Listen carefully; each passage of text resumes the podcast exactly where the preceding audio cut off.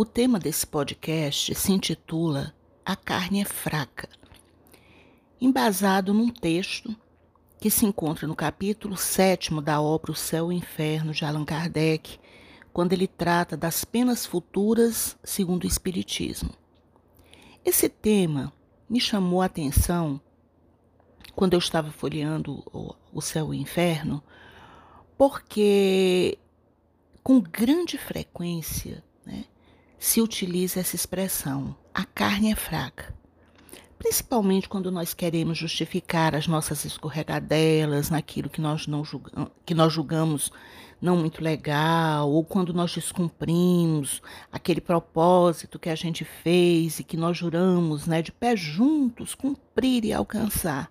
Aí, quando não fazemos, quando nós mudamos os rumos, aí a gente usa essa expressão, não, mas a carne é fraca. Daí, nós vamos começar a nossa conversa entendendo que essa tal frase, a carne é fraca, já foi objeto de profundas reflexões filosóficas desde Sócrates. Daí, com base num artigo intitulado A carne é fraca se a cabeça também é, de autoria de Mariana Cruz, nós vamos ter uma ideia de como esse assunto é tratado, é abordado pelo viés filosófico.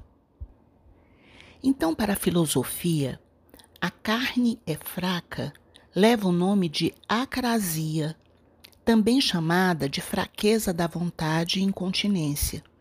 É um fenômeno estudado por diversos filósofos de diferentes épocas.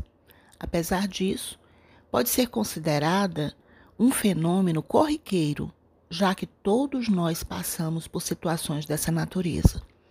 Então, de acordo com o senso comum, é possível agir de forma intencional, contrariamente ao seu conhecimento do bem, pois as emoções e paixões sobrepujam, se sobrepõem ao tal conhecimento. Daí expressões populares já consagradas por esse hábito, né? Tais como caiu em tentação, fulano não resistiu, ai, porque a carne é fraca, se deixou levar pelos prazeres. Então essas expressões são amplamente usadas no nosso dia a dia.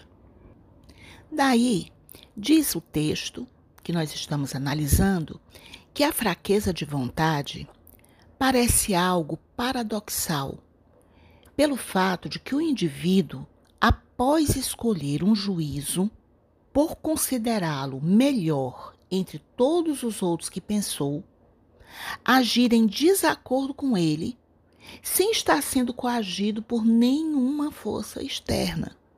Por exemplo, a decisão de deixar de fumar, de melhorar a alimentação, de fazer atividade física, de não se envolver em discussões políticas ou religiosas, de ouvir mais e falar menos, de ler mais, de estudar mais, etc, etc, etc, são propósitos que se toma fazendo análise de juízo e entendendo que é o melhor para a nossa vida.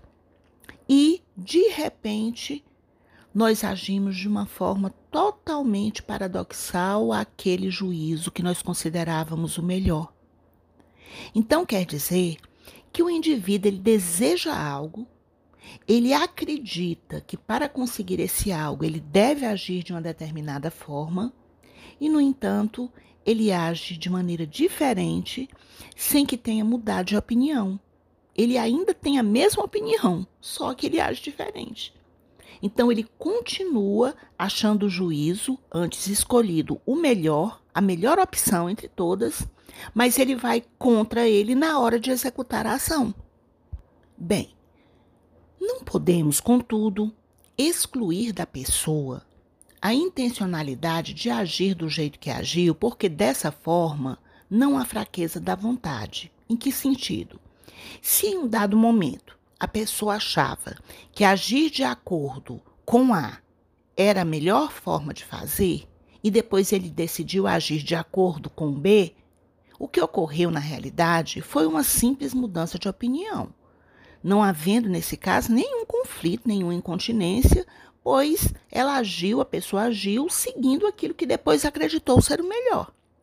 Agora, Se a pessoa também não teve a intenção de agir contra o seu melhor juízo e agiu acidentalmente, ou ela foi coagida, ou ela estava inconsciente, ou ela desconhecia a melhor opção, ou qualquer outro fator que fuja ao seu controle, sua atitude também não pode ser caracterizada como fraqueza de vontade. Nem muito menos se a pessoa tiver deixado de agir de acordo com seu melhor juízo por esquecimento. Por exemplo, alguém deixou de fumar. Apesar de que a abstinência tenha deixado essa pessoa nervosa, ansiosa, ela achou que era o melhor a ser feito. Mas um dia, ao encontrar-se em um alto estado de tensão, ela pega um cigarro automaticamente e fuma, esquecendo-se momentaneamente da sua decisão de abandonar o vício. Ela só pensa naquele momento em resolver um problema imediato que é o seu estresse, não se lembrando que tal gesto não era o melhor a ser feito. Então, de acordo com o entendimento teórico da acrasia, nenhuma dessas descrições caracteriza a fraqueza de vontade. Porque, na realidade, a, a fraqueza de vontade ela aparece como paradoxal, pelo menos enquanto não é encontrada uma justificativa racional para ela. Isso é, para a situação na qual o sujeito escolheu X, ele faz Y. Além do problema teórico, a acrasia torna-se também um problema prático na medida em que ela é causadora em um desconforto no agente. Se ela não fosse geradora de um certo arrependimento, ou pelo menos de um questionamento sobre o fato de a pessoa agir contra o que quer e o que sabe ser o melhor, não seria tão tematizada na história da filosofia. Nem todo ato acrático, porém, resulta necessariamente em algo moralmente condenável, embora todos prejudiquem os interesses do agente. Por exemplo, no caso de uma pessoa que esteja deitada com muito sono e acredite que o melhor a fazer seja dormir, pois caso ela se levante, ela vai perder o sono. Mas mesmo assim, contrariando o seu melhor juízo, ela sai da cama, ela se levanta e vai desligar as luzes da casa. Esse comportamento, na concepção socrática sobre a fraqueza da vontade, ele diz que o indivíduo, uma vez que tem o melhor juízo sobre algo, ele jamais irá agir contra isso. A única possibilidade de fazê-lo será se ele ignorar qual seja esse melhor juízo. Então, não há na interpretação de Sócrates um conflito entre o juízo que ele decidiu implementar por acreditar ser o melhor e o que ele realmente fez. Esta visão, ao justificar tal escolha, acaba com o problema da irracionalidade e da acrasia. Foi uma escolha. Você escolheu. Então, pronto. Então, aí não existe a fraqueza do momento, eu agi racionalmente. Não, foi uma escolha. Então, a ação do agente, ela foi coerente com a sua intenção, uma vez que ele agiu pensando, mesmo que de maneira equivocada, estar de acordo com o melhor juízo por desconhecer, de fato, a melhor opção. Não há, portanto, paradoxo em tal princípio nesse sentido, a não ser o fato de negar a existência de atos acráticos, contrariando aquilo que é vivido pela maioria das pessoas.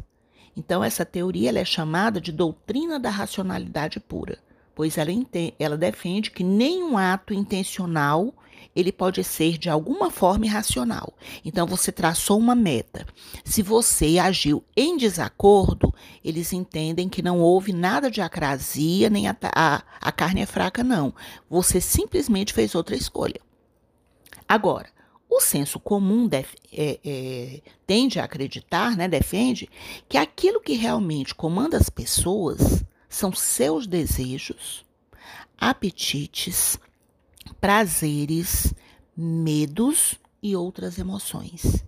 E que esse fato é positivo, relegando ao conhecimento um papel secundário submetido às paixões. Então você pode ter o conhecimento, a consciência, a ciência do que é melhor, Mas o senso comum diz que as paixões elas se sobrepõem. Mesmo você conhecendo, você sabendo que a melhor coisa é fazer isso, deixar de fumar, praticar isso, fazer aquilo, mas os vícios, eles se sobrepõem, as paixões, elas se sobrepõem. Por isso que se diz, a carne é fraca.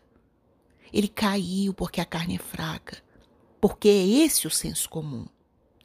Em desacordo com essa visão, no diálogo Protágoras, este Sócrates dizem que nem sempre as coisas agradáveis, isto é, aquelas que dão prazer, são boas, como também nem sempre as desagradáveis são más, porque muitas vezes, nesses propósitos que nós firmamos, eles exigem né, certas ações ou certas renúncias que não são agradáveis. Então, de acordo com, com Sócrates né, e Protágoras, eles dizem que nem sempre as coisas agradáveis, isto é, aquelas que dão prazer, são boas como também nem sempre as desagradáveis são más. Então, de acordo com o pensamento deles, o conhecimento, ao contrário da opinião da maioria, é algo sublime, pois mostra a natureza do bem. Uma vez que passa a ter noção do que é bom e do que é mal, o homem, ao se deixar governar pelo conhecimento, ele aprende a controlar-se a dominar-se frente às paixões. Ele compreende o que é melhor e esse conhecimento ele vai se sobrepor, de acordo com Sócrates. Daí, ambos considerarem a sabedoria a mais elevada qualidade do homem. Não basta, porém, conhecer o que é melhor, visto que muitos têm noção do caminho a ser tomado e não o fazem. Para Sócrates, pessoas que agem de tal forma, segundo elas mesmas dizem, são as que se deixam dominar pelos prazeres, pela dor, pelo medo ou outro tipo de paixão.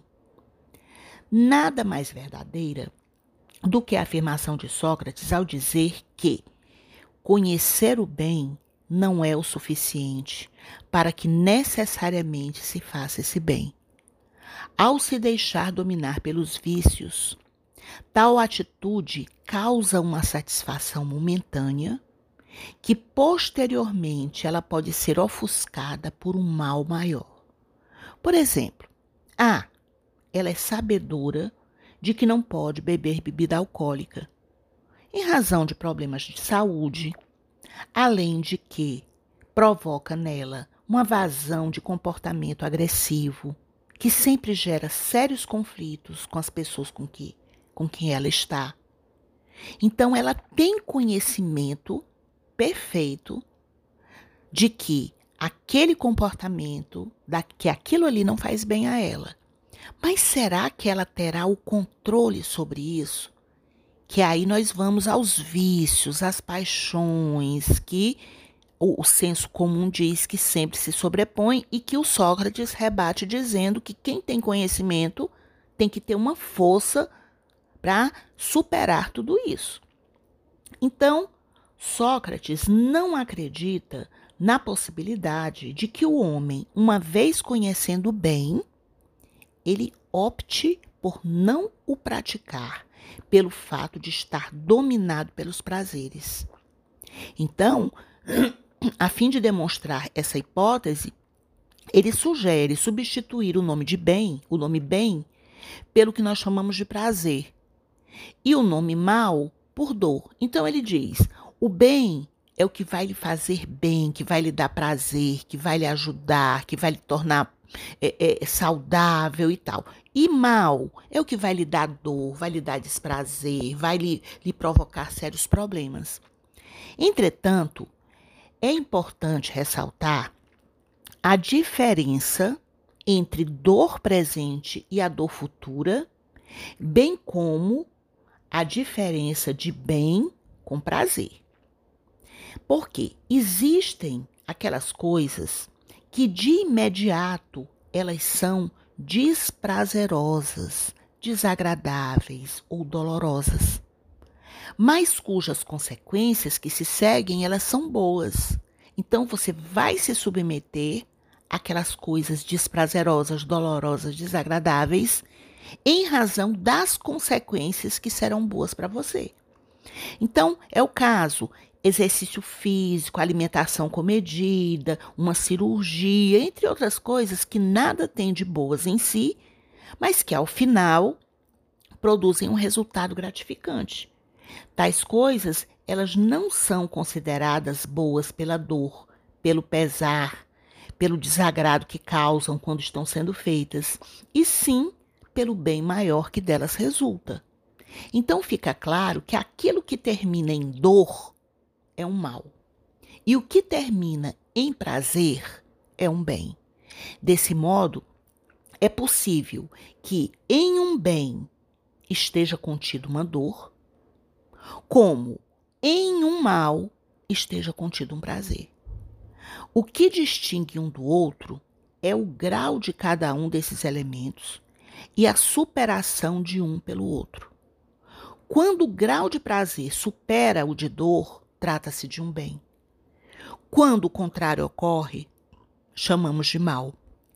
E aí, no final do texto, fica um questionamento da autora, que ela faz o seguinte: ela diz, fica a questão, será que o conhecimento é capaz de fazer com que o homem haja bem, uma vez que ele, por tal faculdade, tem a possibilidade de diferenciar o bem do mal? Né, que é o, a, a ideia né, do Sócrates, que entende dessa forma. Mas será que é assim mesmo que funciona? O conhecimento ele é suficiente para fazer com que você faça a sua escolha para agir no bem, para alcançar esse bem, mesmo se sobrepondo a dores e dificuldades? Eu acho que é um caminho, um longo caminho para se chegar aí. Bem, isto posto, nós vamos agora sair da filosofia socrática, né, das teorias aí sobre a, a acrasia, e nós vamos conferir a abordagem feita por Kardec em O Céu e o Inferno para esse tema da acrasia, ou seja, a carne é fraca. Agora, dentro da filosofia espírita. Mas, antes de tudo, nós temos que nos lembrar do seguinte: que para a doutrina espírita, o ser humano é, antes de mais nada, um espírito encarnado. Que com a morte do corpo material, ele retorna ao mundo espiritual, na condição de espírito, preservando a sua individualidade e suas conquistas morais e intelectuais. E quando ele reencarna, ocupando um corpo material na condição de alma, ele traz a sua bagagem intelectual e moral. Então, antes de começarmos a analisar né, esse, essa expressão, a carne é fraca, o sentido que ela, que ela traz, né, de que é, é, o, o, é a matéria que se sobrepõe, são os vícios, as paixões que se sobrepõem a tudo. No que tange a filosofia espírita, nós temos que começar, começar já pensando dessa forma, que nós temos aí né, uma individualidade, um espírito encarnado que traz uma bagagem intelectual e moral. Daí Kardec começa dizendo que existem tendências viciosas que são evidentemente inerentes ao espírito, porque elas se ligam mais ao moral do que ao físico. Mas ele diz também que há alguns vícios, né, que eles parecem, antes de tudo, resultar do organismo, do corpo físico, né? E, diante disso, eles acarretariam menos responsabilidade para a pessoa. Aí ele diz: as pessoas dizem que existem é, predisposições à cólera, predisposições à preguiça, sensualidade. Existem organismos que já são propensos a, a esse tipo de, de, de emoções, de comportamentos e por aí vai. Aí, antes de nós irmos adiante, é interessante observar que quando ele coloca predisposições à cólera, à preguiça, A sensualidade, ele está se referindo a quê? Ele está se referindo aos conceitos incorporados no que se conhece como sendo os sete pecados capitais, que tratam de uma classificação da condição humana conhecida atualmente como vícios, e que precedem o surgimento do cristianismo mas que foram usadas mais tarde pelo catolicismo com o intuito de educar os seguidores de forma a compreender e controlar os instintos básicos do ser humano e assim se aproximar de Deus. Então, eles são catalogados como os sete pecados capitais. E quais seriam eles? Nós temos a gula, né, que é o desejo insaciável por comida e por bebida. Então, segundo tal visão, a gula também ela está relacionada com o egoísmo humano, querer adquirir sempre mais e mais, não se contentando com o que tem, de uma forma que pode ser considerada também como cobiça. Já a avareza, a ganância, é o apego excessivo e descontrolado a se ter tudo o que se deseja, fazendo de forma certa ou errada para se obter algo que sempre quis ter. Né? A luxúria é o desejo passional e egoísta por todo prazer sensual e material. Também pode ser entendido em seu sentido original, deixar-se dominar pelas paixões. Então, a luxúria consiste no apego aos prazeres carnais, corrupção de costumes, sexualidade extrema, lascívia e sensualidade. A ira, também conhecida por cólera, é o sentimento humano de externar a raiva e o ódio por alguma coisa ou alguém.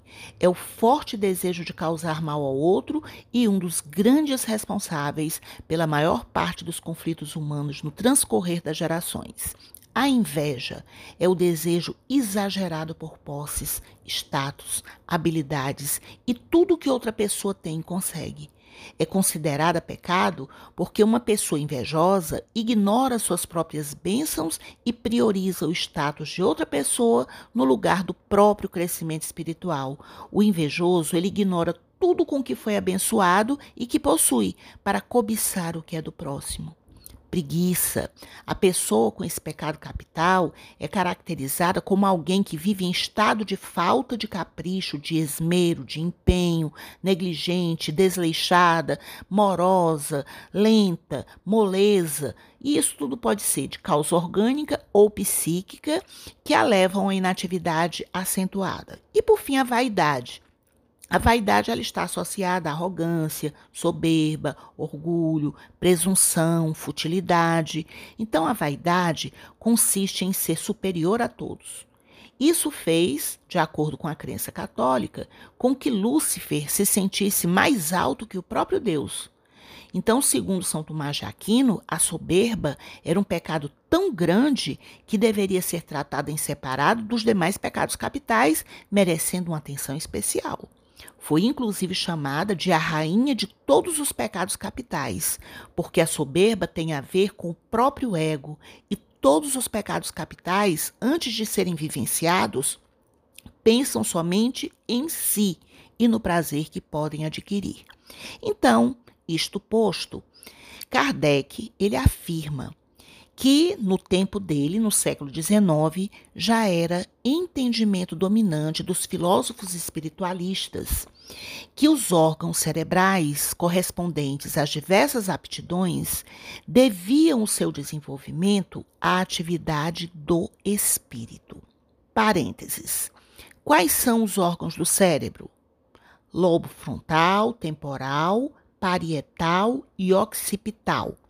Cada lobo recebe o nome de acordo com a localização em relação aos ossos do crânio. Quais são as partes do cérebro e suas funções? Cada hemisfério controla uma série de funções. Por exemplo, o hemisfério direito é o que nos confere a capacidade de reconhecer rostos e objetos. Já o lado esquerdo do cérebro controla nossa capacidade de leitura e escrita, assim como nos permite identificar regras gramaticais. Então, dito isto, de acordo com as palavras de Kardec, esse desenvolvimento é assim um efeito e não uma causa. Aí ele exemplifica dizendo que um homem não é músico porque tem a propensão para a música.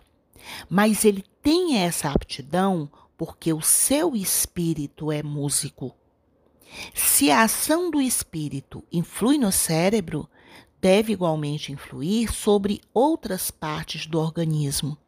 Então, afirma Kardec que o espírito é o artífice, é o artesão do seu próprio corpo, que ele modela, por assim dizer, apropriando as suas necessidades e a manifestação das suas tendências. Por uma consequência natural desse princípio é que, por exemplo, aquele que come em excesso e com avidez sente a boca encher-se de água ao ver comidas apetitosas, sonha com comida, tem fome constante, enquanto que para outra pessoa a visão da mesma comida não produz nenhum efeito. Então, não é a comida em si que pode excitar os órgãos do gosto, desde que não há nenhum contato. É ainda por essa mesma razão que uma pessoa sensível verte lágrimas com facilidade, chora com facilidade. Então, não é a existência de lágrimas em abundância que dá sensibilidade ao espírito, mas é a sensibilidade do espírito que provoca a secreção abundante de lágrimas. Então, sob a influência da sensibilidade espiritual, o organismo apropriou-se a essa disposição natural do espírito. E prossegue Kardec dizendo que, seguindo essa ordem de ideias, compreende-se que um espírito irritadiço ele deve impulsionar um temperamento mal-humorado, de maneira que uma pessoa é irritadiça porque o seu espírito é colérico. Acontece o mesmo com todas as demais disposições instintivas. A ação do espírito sobre o físico é de tal maneira evidente que vemos frequentemente graves problemas orgânicos se produzirem por efeito de violentas comoções morais. Então, a expressão comum, a emoção lhe fez o sangue ferver nas veias. Não é tão desprovida de senso como se poderia pensar. Ora, o que poderia agitar o sangue, senão o espírito, por suas disposições morais? Pode-se, portanto, segundo Kardec, admitir que o temperamento é, pelo menos em parte, determinado pela natureza do espírito que é a causa e não o efeito. Dizemos em parte porque há casos em que o físico influi evidentemente sobre o moral. É quando um estado mórbido ou anormal é determinado por uma causa externa, acidental, independente do espírito, como a temperatura, o clima, vícios hereditários, mal-estar passageiro. O moral do espírito pode então ser afetado nas suas manifestações pelo estado patológico, sem que a sua natureza própria seja por isso modificada. Então, não é o estado patológico externo que vai afetar a natureza daquele espírito.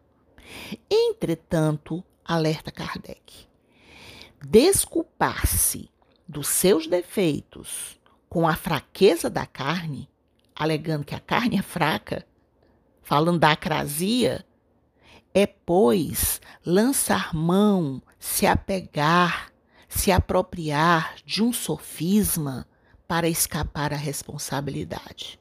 Kardec não alisa.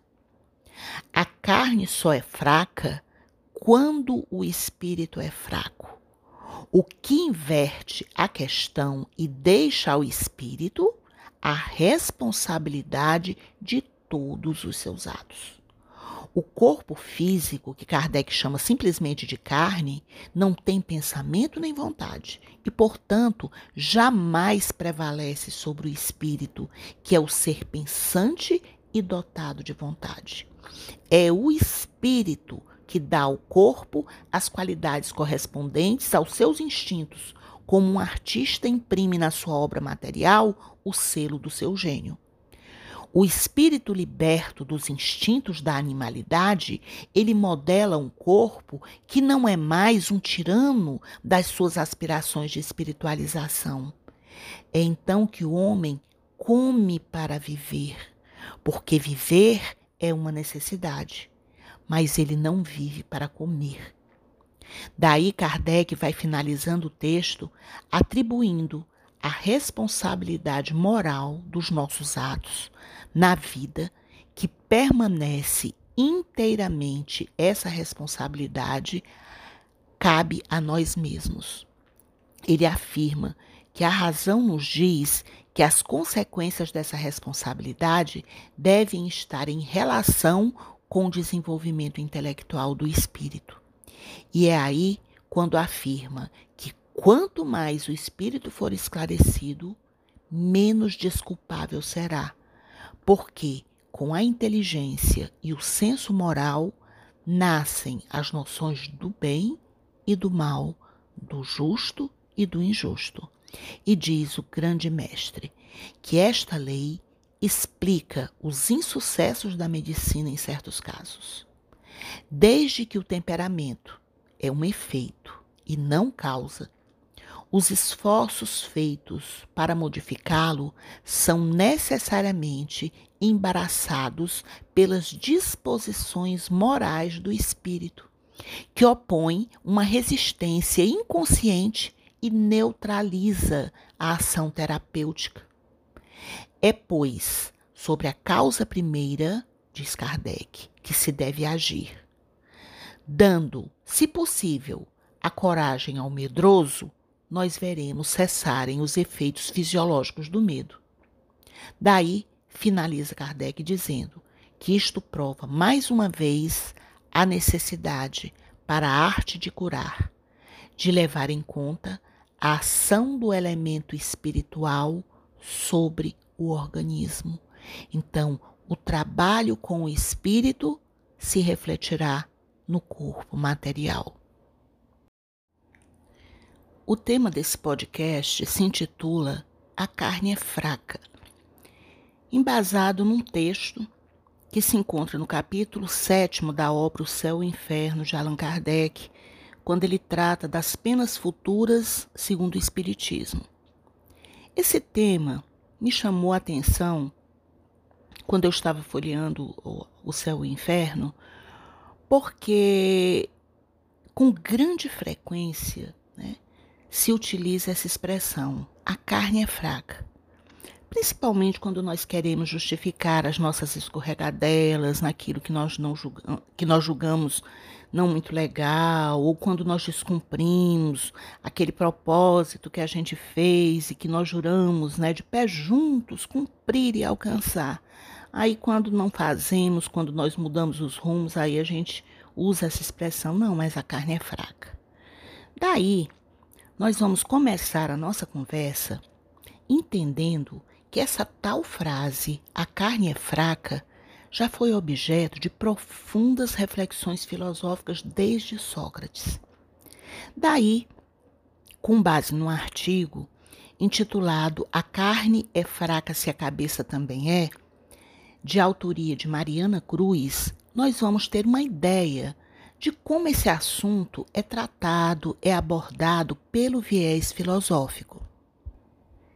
Então, para a filosofia, a carne é fraca leva o nome de acrasia, também chamada de fraqueza da vontade e incontinência. É um fenômeno estudado por diversos filósofos de diferentes épocas. Apesar disso, pode ser considerada um fenômeno corriqueiro, já que todos nós passamos por situações dessa natureza. Então, de acordo com o senso comum, é possível agir de forma intencional, contrariamente ao seu conhecimento do bem, pois as emoções e paixões sobrepujam, se sobrepõem ao tal conhecimento. Daí expressões populares já consagradas por esse hábito, né? Tais como caiu em tentação, fulano não resistiu, ai, porque a carne é fraca, se deixou levar pelos prazeres. Então, essas expressões são amplamente usadas no nosso dia a dia. Daí, diz o texto que nós estamos analisando que a fraqueza de vontade parece algo paradoxal, pelo fato de que o indivíduo, após escolher um juízo, por considerá-lo melhor entre todos os outros que pensou, agir em desacordo com ele, sem estar sendo coagido por nenhuma força externa. Por exemplo, a decisão de deixar de fumar, de melhorar a alimentação, de fazer atividade física, de não se envolver em discussões políticas ou religiosas, de ouvir mais e falar menos, de ler mais, de estudar mais, etc, etc, etc, são propósitos que se toma fazendo análise de juízo e entendendo que é o melhor para a nossa vida. E, de repente, nós agimos de uma forma totalmente paradoxal àquele juízo que nós considerávamos o melhor. Então quer dizer que o indivíduo ele deseja algo, ele acredita que para conseguir esse algo ele deve agir de uma determinada forma, e no entanto, ele age de maneira diferente sem que tenha mudado de opinião. Ele ainda tem a mesma opinião, só que ele age diferente. Então ele continua achando o juízo antes escolhido o melhor, a melhor opção entre todas, mas ele vai contra ele na hora de executar a ação. Bem, não podemos, contudo, excluir da pessoa a intencionalidade de agir do jeito que agiu, porque dessa forma não há fraqueza da vontade. Em que sentido?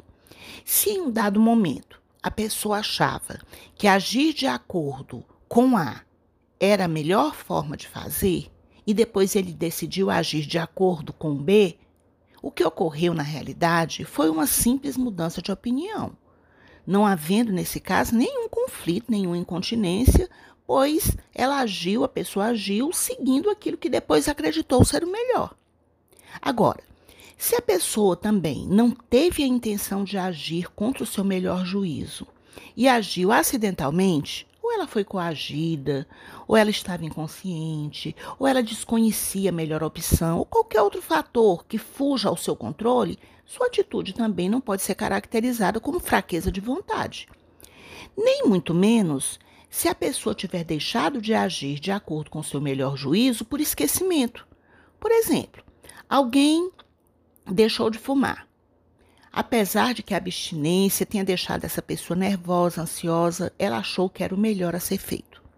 Mas um dia, ao encontrar-se em um alto estado de tensão, ela pega um cigarro automaticamente e fuma, esquecendo-se momentaneamente da sua decisão de abandonar o vício. Ela só pensa naquele momento em resolver um problema imediato que é o seu estresse, não se lembrando que tal gesto não era o melhor a ser feito. Então, de acordo com o entendimento teórico da acrasia, nenhuma dessas descrições caracteriza a fraqueza de vontade. Porque, na realidade, a, a fraqueza de vontade ela aparece como paradoxal, pelo menos enquanto não é encontrada uma justificativa racional para ela. Isso é, para a situação na qual o sujeito escolheu X, ele faz Y. Além do problema teórico, a acrasia torna-se também um problema prático na medida em que ela é causadora em um desconforto no agente. Se ela não fosse geradora de um certo arrependimento, ou pelo menos de um questionamento sobre o fato de a pessoa agir contra o que quer e o que sabe ser o melhor, não seria tão tematizada na história da filosofia. Nem todo ato acrático, porém, resulta necessariamente em algo moralmente condenável, embora todos prejudiquem os interesses do agente. Por exemplo, no caso de uma pessoa que esteja deitada com muito sono e acredite que o melhor a fazer seja dormir, pois caso ela se levante, ela vai perder o sono. Mas mesmo assim, contrariando o seu melhor juízo, ela sai da cama, ela se levanta e vai desligar as luzes da casa.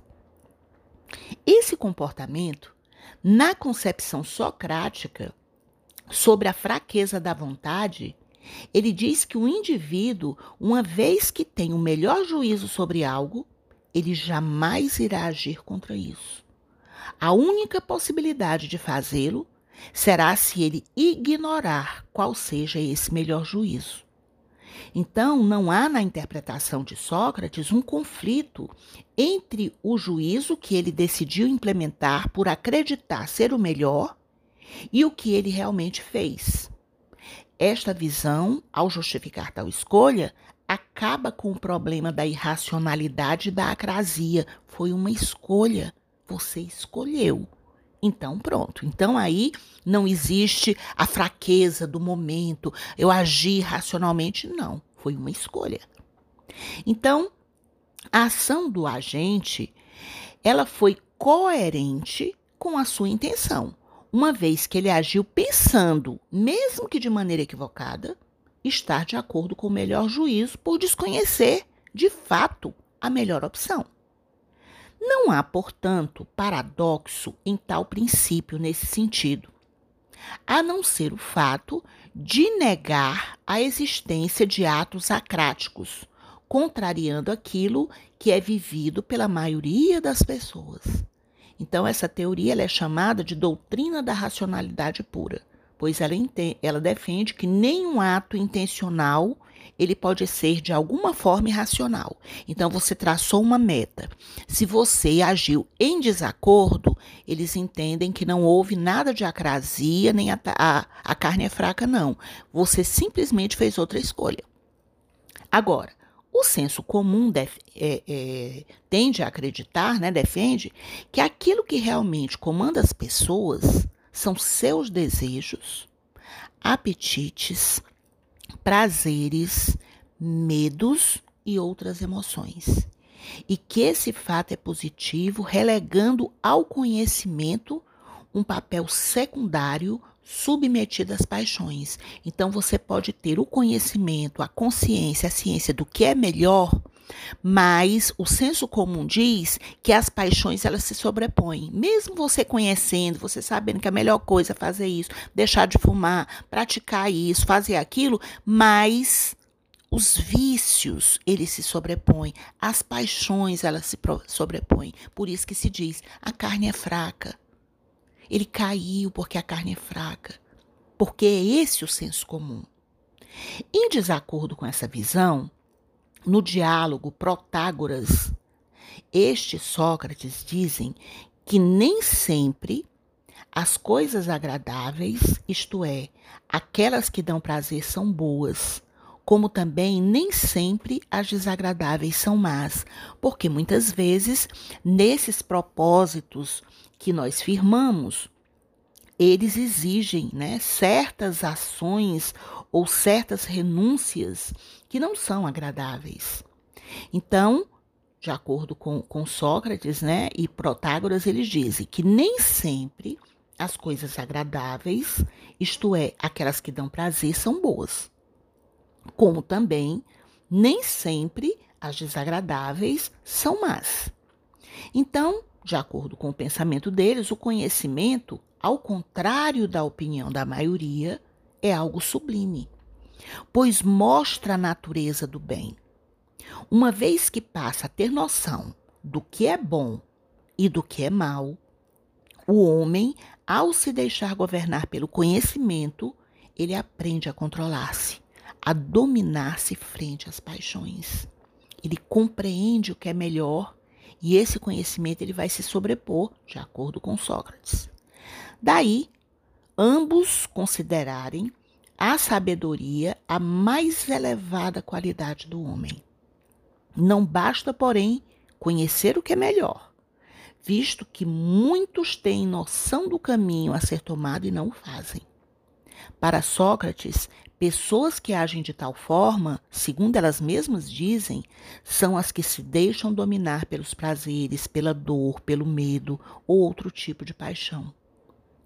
Nada mais verdadeira do que a afirmação de Sócrates ao dizer que, conhecer o bem não é o suficiente para que necessariamente se faça esse bem.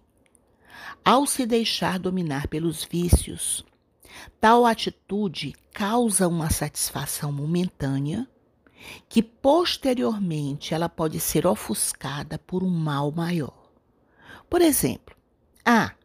Ela é sabedora de que não pode beber bebida alcoólica, em razão de problemas de saúde, além de que provoca nela uma vazão de comportamento agressivo, que sempre gera sérios conflitos com as pessoas com, que, com quem ela está. Então, ela tem conhecimento perfeito de que aquele comportamento, da, que aquilo ali não faz bem a ela. Mas será que ela terá o controle sobre isso? Que aí nós vamos aos vícios, às paixões, que o, o senso comum diz que sempre se sobrepõe e que o Sócrates rebate dizendo que quem tem conhecimento tem que ter uma força para superar tudo isso. Então, Sócrates não acredita na possibilidade de que o homem, uma vez conhecendo bem, ele opte por não o praticar, pelo fato de estar dominado pelos prazeres. Então, a fim de demonstrar essa hipótese, ele sugere substituir o nome de bem, o nome bem, pelo que nós chamamos de prazer, e o nome mal por dor. Então ele diz: o bem é o que vai lhe fazer bem, que vai lhe dar prazer, que vai lhe ajudar, que vai lhe tornar é, é, saudável e tal. E mal é o que vai lhe dar dor, vai lhe dar desprazer, vai lhe, lhe provocar sérios problemas. Entretanto, é importante ressaltar a diferença entre dor presente e a dor futura, bem como a diferença de bem com prazer. Porque existem aquelas coisas que de imediato elas são desprazerosas, desagradáveis ou dolorosas, mas cujas consequências que se seguem elas são boas. Então você vai se submeter àquelas coisas desprazerosas, dolorosas, desagradáveis, em razão das consequências que serão boas para você.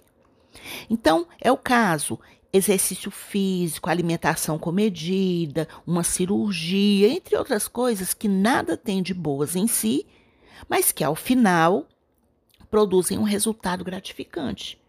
Tais coisas, elas não são consideradas boas pela dor, pelo pesar, pelo desagrado que causam quando estão sendo feitas, e sim pelo bem maior que delas resulta. Então fica claro que aquilo que termina em dor é um mal. E o que termina em prazer é um bem. Desse modo, é possível que em um bem esteja contido uma dor, como em um mal esteja contido um prazer. O que distingue um do outro é o grau de cada um desses elementos e a superação de um pelo outro. Quando o grau de prazer supera o de dor, trata-se de um bem. Quando o contrário ocorre, chamamos de mal. E aí, no final do texto, fica um questionamento da autora, que ela faz o seguinte: ela diz, fica a questão, será que o conhecimento é capaz de fazer com que o homem haja bem, uma vez que ele, por tal faculdade, tem a possibilidade de diferenciar o bem do mal? né, que é o, a, a ideia né, do Sócrates, que entende dessa forma. Mas será que é assim mesmo que funciona? O conhecimento ele é suficiente para fazer com que você faça a sua escolha para agir no bem, para alcançar esse bem, mesmo se sobrepondo a dores e dificuldades? Eu acho que é um caminho, um longo caminho para se chegar aí. Bem, isto posto, nós vamos agora sair da filosofia socrática, né, das teorias aí sobre a, a acrasia, e nós vamos conferir a abordagem feita por Kardec em O Céu e o Inferno para esse tema da acrasia, ou seja, a carne é fraca. Agora, dentro da filosofia espírita. Mas, antes de tudo, nós temos que nos lembrar do seguinte: que para a doutrina espírita, o ser humano é, antes de mais nada, um espírito encarnado. Que com a morte do corpo material, ele retorna ao mundo espiritual, na condição de espírito, preservando a sua individualidade e suas conquistas morais e intelectuais. E quando ele reencarna, ocupando um corpo material na condição de alma, ele traz a sua bagagem intelectual e moral. Então, antes de começarmos a analisar né, esse, essa expressão, a carne é fraca, o sentido que ela, que ela traz, né, de que é, é, o, o, é a matéria que se sobrepõe, são os vícios, as paixões que se sobrepõem a tudo. No que tange a filosofia espírita, nós temos que começar, começar já pensando dessa forma que nós temos aí, né, uma individualidade, um espírito encarnado que traz uma bagagem intelectual e moral. Daí Kardec começa dizendo que existem tendências viciosas que são evidentemente inerentes ao espírito, porque elas se ligam mais ao moral do que ao físico.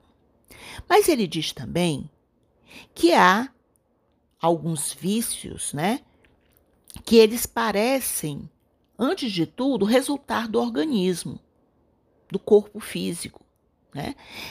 E diante disso, eles acarretariam menos responsabilidade para a pessoa. Aí ele diz: as pessoas dizem que existem é, predisposições à cólera, predisposições à preguiça, sensualidade. Existem organismos que já são propensos a, a esse tipo de, de, de emoções, de comportamentos e por aí vai.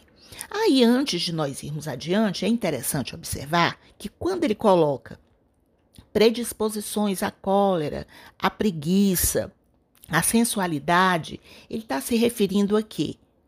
Ele está se referindo aos conceitos incorporados no que se conhece como sendo os sete pecados capitais, que tratam de uma classificação da condição humana conhecida atualmente como vícios, e que precedem o surgimento do cristianismo, mas que foram usadas mais tarde pelo catolicismo com o intuito de educar os seguidores de forma a compreender e controlar os instintos básicos do ser humano e assim se aproximar de Deus. Então, eles são catalogados como os sete pecados capitais.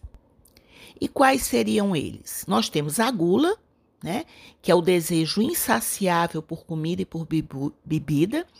Então, segundo tal visão, a gula também ela está relacionada com o egoísmo humano, querer adquirir sempre mais e mais, não se contentando com o que tem, de uma forma que pode ser considerada também como cobiça. Já a avareza, a ganância, é o apego excessivo e descontrolado a se ter tudo o que se deseja, fazendo de forma certa ou errada para se obter algo que sempre quis ter. Né? A luxúria é o desejo passional e egoísta por todo prazer sensual e material. Também pode ser entendido em seu sentido original, deixar-se dominar pelas paixões. Então, a luxúria consiste no apego aos prazeres carnais, corrupção de costumes, sexualidade extrema, lascívia e sensualidade. A ira, também conhecida por cólera, é o sentimento humano de externar a raiva e o ódio por alguma coisa ou alguém. É o forte desejo de causar mal ao outro e um dos grandes responsáveis pela maior parte dos conflitos humanos no transcorrer das gerações. A inveja é o desejo exagerado por posses, status, habilidades e tudo que outra pessoa tem e consegue. É considerada pecado porque uma pessoa invejosa ignora suas próprias bênçãos e prioriza o status de outra pessoa no lugar do próprio crescimento espiritual. O invejoso, ele ignora tudo com que foi abençoado e que possui para cobiçar o que é do próximo preguiça. A pessoa com esse pecado capital é caracterizada como alguém que vive em estado de falta de capricho, de esmero, de empenho, negligente, desleixada, morosa, lenta, moleza. E isso tudo pode ser de causa orgânica ou psíquica que a levam a inatividade acentuada. E por fim, a vaidade a vaidade ela está associada à arrogância, soberba, orgulho, presunção, futilidade. Então, a vaidade consiste em ser superior a todos. Isso fez, de acordo com a crença católica, com que Lúcifer se sentisse mais alto que o próprio Deus. Então, segundo São Tomás de Aquino, a soberba era um pecado tão grande que deveria ser tratado em separado dos demais pecados capitais, merecendo uma atenção especial. Foi inclusive chamada de a rainha de todos os pecados capitais, porque a soberba tem a ver com o próprio ego e todos os pecados capitais, antes de serem vivenciados, pensam somente em si e no prazer que podem adquirir. Então, isto posto, Kardec ele afirma que no tempo dele, no século XIX, já era entendimento dominante dos filósofos espiritualistas que os órgãos cerebrais correspondentes às diversas aptidões deviam o seu desenvolvimento à atividade do espírito. Parênteses. Quais são os órgãos do cérebro? Lobo frontal, temporal, parietal e occipital. Cada lobo recebe o nome de acordo com a localização em relação aos ossos do crânio. Quais são as partes do cérebro e suas funções? Cada hemisfério controla uma série de funções. Por exemplo, o hemisfério direito é o que nos confere a capacidade de reconhecer rostos e objetos. Já o lado esquerdo do cérebro controla nossa capacidade de leitura e escrita, assim como nos permite identificar regras gramaticais. Então, dito isto, de acordo com as palavras de Kardec, esse desenvolvimento é assim um efeito e não uma causa. Aí ele exemplifica dizendo que um homem não é músico porque tem a propensão para a música, mas ele tem essa aptidão porque o seu espírito é músico. Se a ação do espírito influi no cérebro, deve igualmente influir sobre outras partes do organismo. Então, afirma Kardec que o espírito é o artífice, é o artesão do seu próprio corpo, que ele modela, por assim dizer, apropriando as suas necessidades e a manifestação das suas tendências. Por uma consequência natural desse princípio é que, por exemplo, aquele que come em excesso e com avidez sente a boca encher-se de água ao ver comidas apetitosas, sonha com comida, tem fome constante, enquanto que para outra pessoa a visão da mesma comida não produz nenhum efeito. Então, não é a comida em si que pode excitar os órgãos do gosto, desde que não há nenhum contato. É ainda por essa mesma razão que uma pessoa sensível verte lágrimas com facilidade, chora com facilidade. Então, não é a existência de lágrimas em abundância que dá sensibilidade ao espírito, mas é a sensibilidade do espírito que provoca a secreção abundante de lágrimas. Então, sob a influência da sensibilidade espiritual, o organismo apropriou-se a essa disposição natural do espírito. E prossegue Kardec dizendo que, seguindo essa ordem de ideias, compreende-se que um espírito irritadiço ele deve impulsionar um temperamento mal-humorado, de maneira que uma pessoa é irritadiça porque o seu espírito é colérico. Acontece o mesmo com todas as demais disposições instintivas. A ação do espírito sobre o físico é de tal maneira evidente que vemos frequentemente graves problemas orgânicos se produzirem por efeito de violentas comoções morais. Então, a expressão comum, a emoção lhe fez o sangue ferver nas veias, não é tão desprovida de senso como se poderia pensar. Ora, o que poderia agitar o sangue, senão o espírito, por suas disposições morais? Pode-se, portanto, segundo Kardec, admitir que o temperamento é, pelo menos em parte, determinado pela natureza do espírito, que é a causa e não o efeito. Dizemos em parte porque há casos em que o físico influi evidentemente sobre o moral.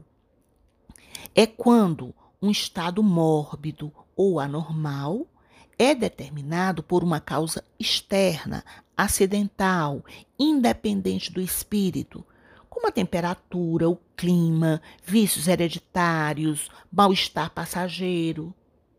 O moral do espírito pode então ser afetado nas suas manifestações pelo estado patológico, sem que a sua natureza própria seja por isso modificada. Então, não é o estado patológico externo que vai afetar a natureza daquele espírito.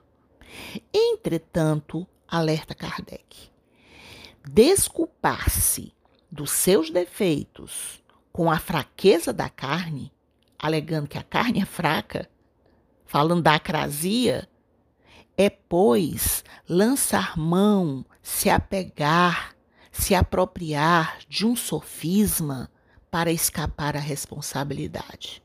Kardec não alisa. A carne só é fraca quando o espírito é fraco. O que inverte a questão e deixa ao espírito a responsabilidade de todos os seus atos.